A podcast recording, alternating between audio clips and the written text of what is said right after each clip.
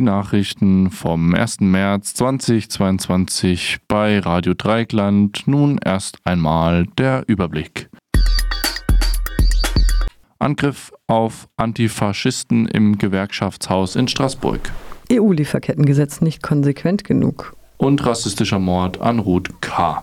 Und nun die Nachrichten im Einzelnen. Angriff auf Antifaschisten im Gewerkschaftshaus in Straßburg. In Straßburg hat eine ultrarechte Gruppierung eine Podiumsdiskussion über den Aufstieg des Faschismus angegriffen. Das Kollektiv Antifaschiste de Strasbourg organisierte am Freitagabend des 25. Februars im Gewerkschaftshaus eine Podiumsdiskussion zum Thema Rechtsextremismus. Gegen 22 Uhr versuchten etwa 15 mit Stöcken ausgerüstete Personen in das Gebäude einzudringen. Sie wurden vom Ordnungsdienst des Kollektivs nach einer etwa zehnminütigen Auseinandersetzung zurück zurückgeschlagen. Eine Person vom antifaschistischen Kollektiv Soissons die das Ereignis gesehen hatte, berichtete, Zitat, wir haben mindestens fünf gut bekannte Mitglieder des Straßburger Offenders, eine Gruppe von Neonazi-Hooligans, identifiziert. Sie rannten auf das Gebäude zu, aber mehrere Antifas mit Stöcken stellten sich in den Türrahmen.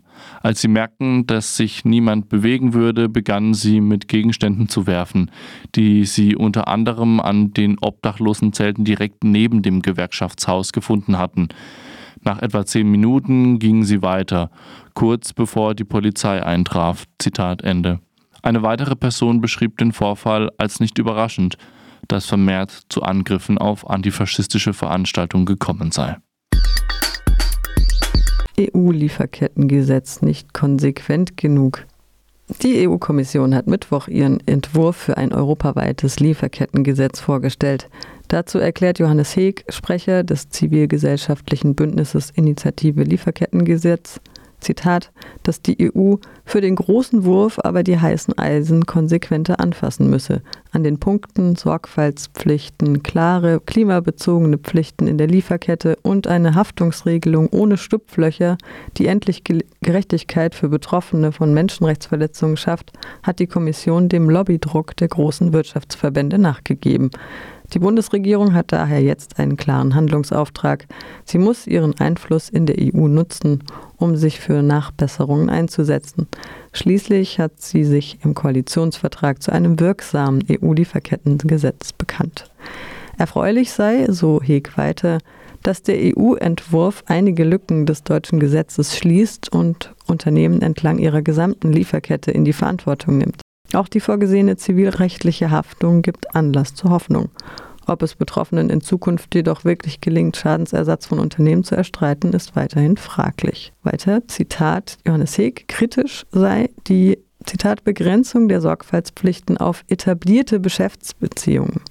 Heeg stellt klar, Zitat, niemand sollte diese Pflichten durch häufige Wechsel von GeschäftspartnerInnen umgehen können das Unternehmen nunmehr einen Klimaschutzplan in Übereinstimmung mit dem 1,5 Grad Ziel des Pariser Übereinkommens erstellen müssen, ist grundsätzlich zu begrüßen. Inakzeptabel ist jedoch, dass Unternehmen, die ihrem Plan nicht gerecht werden, keine Haftung zu befürchten haben. Angesichts des rasant fortschreitenden Klimawandels ist das Vorhaben an dieser Stelle schlicht nicht zeitgemäß. Zitat Ende.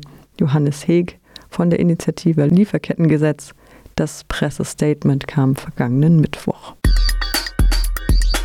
Rassistischer Mord an Ruth K. Am 22. April 2017 starb Ruth K., deren voller Name nicht bekannt ist, aus dem mittelsächsischen Döbeln an den Folgen einer Rauchgasvergiftung, die sie am 1. März 2017 erlitten hatte. An jenem Tag war in dem Mehrfamilienhaus in der Albert-Schweitzer-Straße, in dem die 85-Jährige wohnte, zum dritten Mal innerhalb eines Jahres Feuer gelegt worden.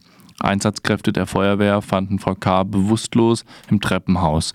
Sie verstarb anschließend im Krankenhaus. Als mutmaßliche Brandstifterin wurde im Mai 2017 die Hausbewohnerin Gisela B. festgenommen. Sie soll die Brände am 8. März 2016, 15. Oktober 2016 und 1. März 2017 gelegt haben, um den kurz zuvor eingezogenen Hausbewohner Mehdi G. zu diskreditieren. G. kommt aus dem Iran, wo er sich in der Studentenbewegung für Reformen engagiert hat. Nachdem er ins Visier des iranischen Geheimdienstes geraten war, flüchtete er im Jahr 1997 nach Deutschland. Hier wurde sein Asylantrag abgelehnt. Bis Anfang 2016 musste er in einer als Flüchtlingsunterkunft genutzten ehemaligen Kaserne wohnen. Gisela B. äußerte sich nach dem Einzug von G. mehrfach rassistisch. Das Landgericht Chemnitz äh, verurteilte sie am 22. März 2018 wegen versuchter schwerer Brandstiftung mit Todesfolge sowie schwerer Brandstiftung in Tateinheit mit gefährlicher Körperverletzung zu neun Jahren Haft. Die Staatsanwaltschaft sprach in ihrem Plädoyer von einer Zitat latent rassistischen Haltung der Angeklagten. Das waren die Nachrichten vom 1. März 2022.